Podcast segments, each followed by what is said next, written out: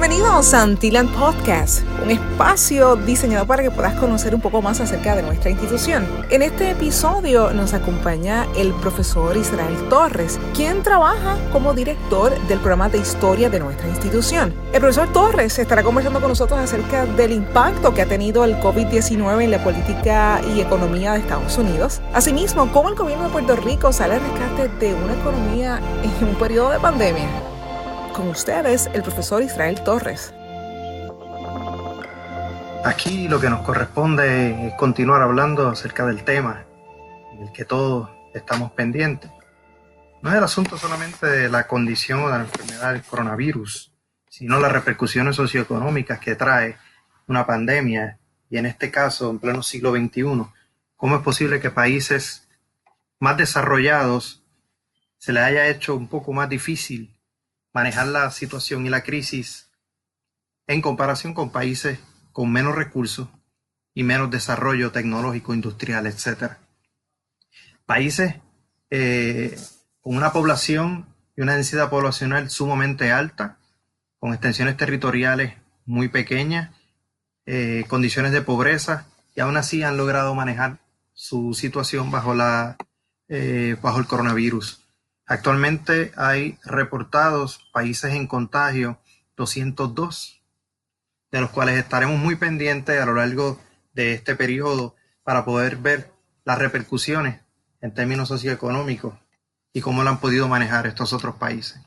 Yo siempre enfatizo el elemento de la cultura como uno de los principales para poder determinar el cómo un país puede enfrentar los problemas que tiene más que las capacidades, más que incluso eh, la economía que tiene, su cultura.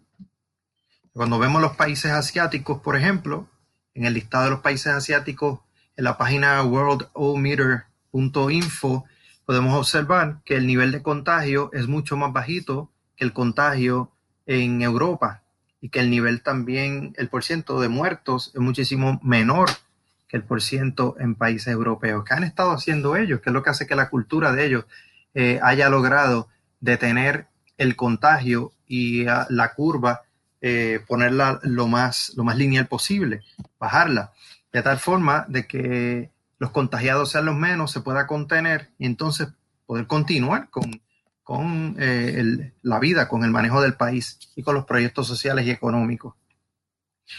Nosotros acá en Puerto Rico siendo un territorio de los Estados Unidos, copiamos lo bueno y lo malo. Pero generalmente las cosas que no son tan positivas para nosotros las hacemos parte de nuestra cultura de la forma más inmediata posible.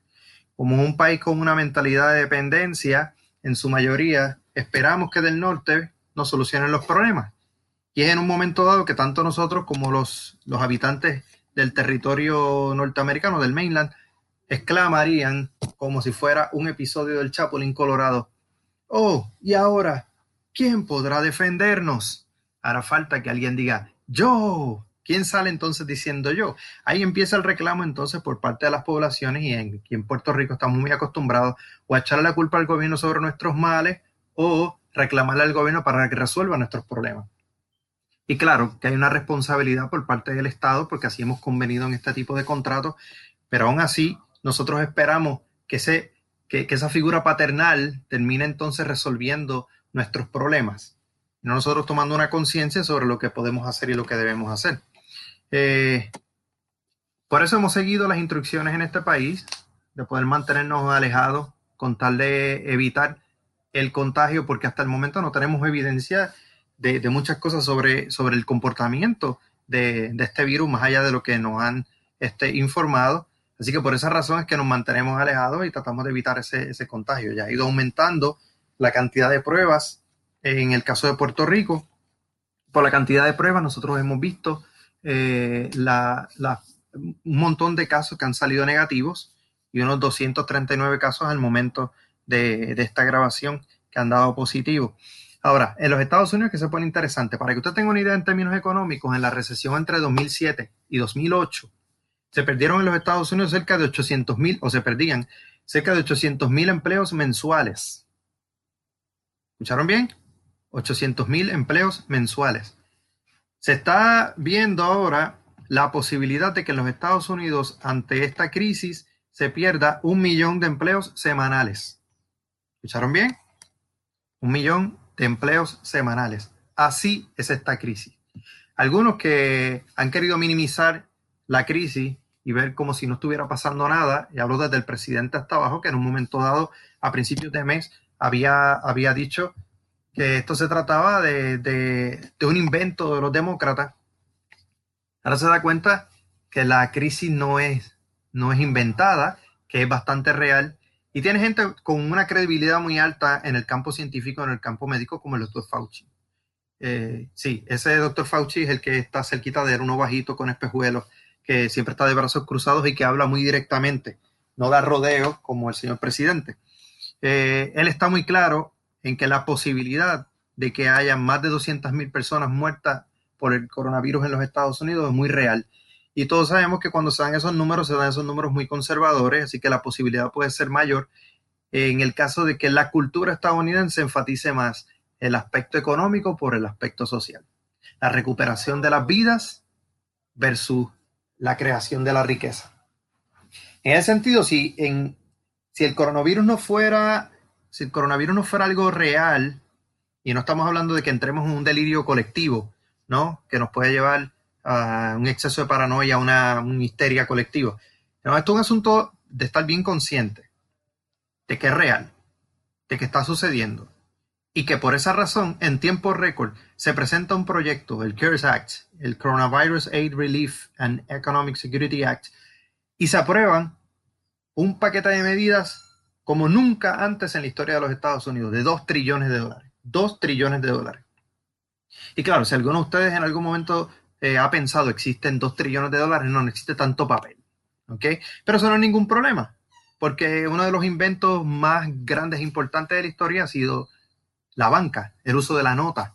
Una nota que no está apoyada en algo que sea tangible, sino en la confianza que uno le pueda dar y principalmente con dos firmas que tienen allí. Entonces es interesante porque por primera vez la Reserva está diciendo que tiene un tope de 5 trillones de dólares. O sea, son capaces de emitir tanto papel moneda como les sea posible. Si usted ha jugado Monopolio en algún momento, verá que en una de las instrucciones acerca del banco eh, se habla sobre qué ocurriría si el banco se queda sin dinero.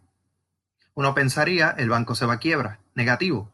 En el juego Monopoly, el banco nunca se va a quiebra. Si el banco no tiene suficiente papel moneda para poder continuar el juego, aunque usted llegue al Go y el banco tenga que darle 200 dólares y el banco no los tiene, el que esté jugando como el banco, lo que tiene que hacer es una nota en la cual pone el nombre del jugador y coloca la cantidad de dinero que le correspondía. Así sirve como una especie de crédito adelantado y en el momento en el que el banco recupere ese dinero, entonces le estaría dando a los participantes del juego el dinero.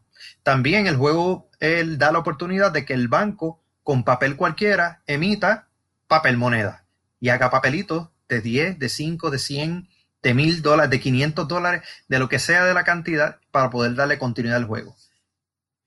De la misma forma que Monopoly hace eso, existe también entonces la misma forma en la que la Reserva Federal está actuando.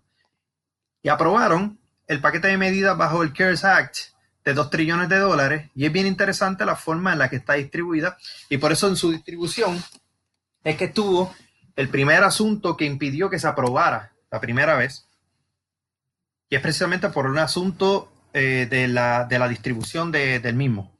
Para que tengan una idea de esos 2 trillones de dólares, 603.7 billones, 603.7 billones van a ir directamente a los individuos, es decir, el 30% del paquete bajo el CARES Act va directamente a individuos. Eso va a servir para una ayuda como parte del seguro de desempleo, también va a venir una ayuda para los eh, préstamos estudiantiles, estén bien pendientes de eso. Todavía no, no sabemos cómo va a ser esa, esa, parte, pero los estudiantes estén pendientes de eso, a ver cómo, cómo es que va a funcionar. Y pagos directamente a los individuos. El 25% de esos 2 trillones de dólares del paquete del CARES Act va directamente a las, a las corporaciones gigantes en los Estados Unidos. 500 billones de dólares van para esas corporaciones.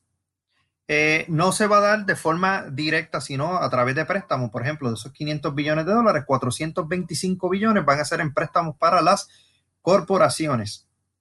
El 19% de esos 2 trillones, es decir, 377, 377 eh, billones de dólares van directamente a negocios pequeños, también como préstamos para, para ellos, ayudas e incluso para los préstamos que ya ellos tienen anteriormente. 17% de los 2 trillones van para la respuesta al COVID-19, 274 millones van directamente para la respuesta al COVID y otros se dividen en, entre la educación superior, la educación desde el kinder hasta el cuarto año, programas familiares, etcétera.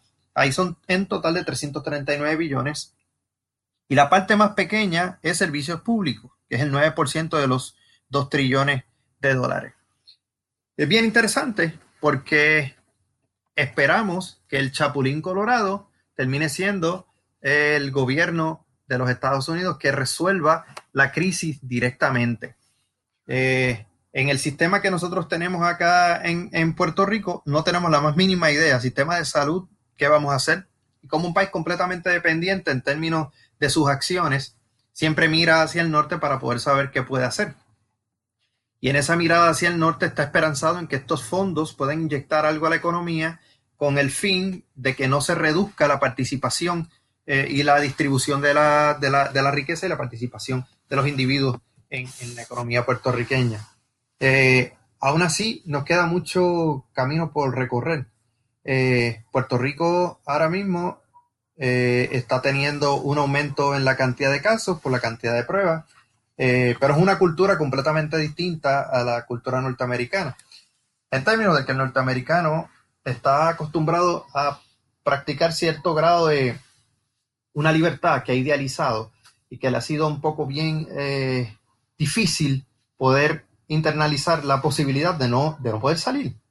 En el caso del puertorriqueño no es tanto, tú sabes, aquí todo el mundo, este, el que más y el que menos coge para su casa, este, el que más y el que menos también se asusta, lo toma bien en serio también, hay de todo. Sin embargo, yo creo que las medidas que se están tomando son medidas que había que tomarlas, siendo un poquito drástico eh, en cierta medida, porque todavía no tenemos la data necesaria para poder tomar las decisiones adecuadas acerca de este tema. Ya nos quedará mucho más tiempo en el cual podamos compartir sobre esta información y sobre las posibilidades que pueda tener esta pandemia en términos de cómo podría afectar la economía de Puerto Rico, la economía de los Estados Unidos y la economía del mundo. Por lo demás, eh, compartiremos en otra ocasión. Gracias por escucharnos. Recuerda que los esperamos en la Universidad Adventista de las Antillas. Tenemos nuestro programa de historia listo para poder discutir entre este y otros más temas. Gracias por haber escuchado este episodio de hoy por Antillan Podcast. Síguenos en nuestras redes sociales como UAA Puerto Rico. Recuerda, sé la mejor versión de ti.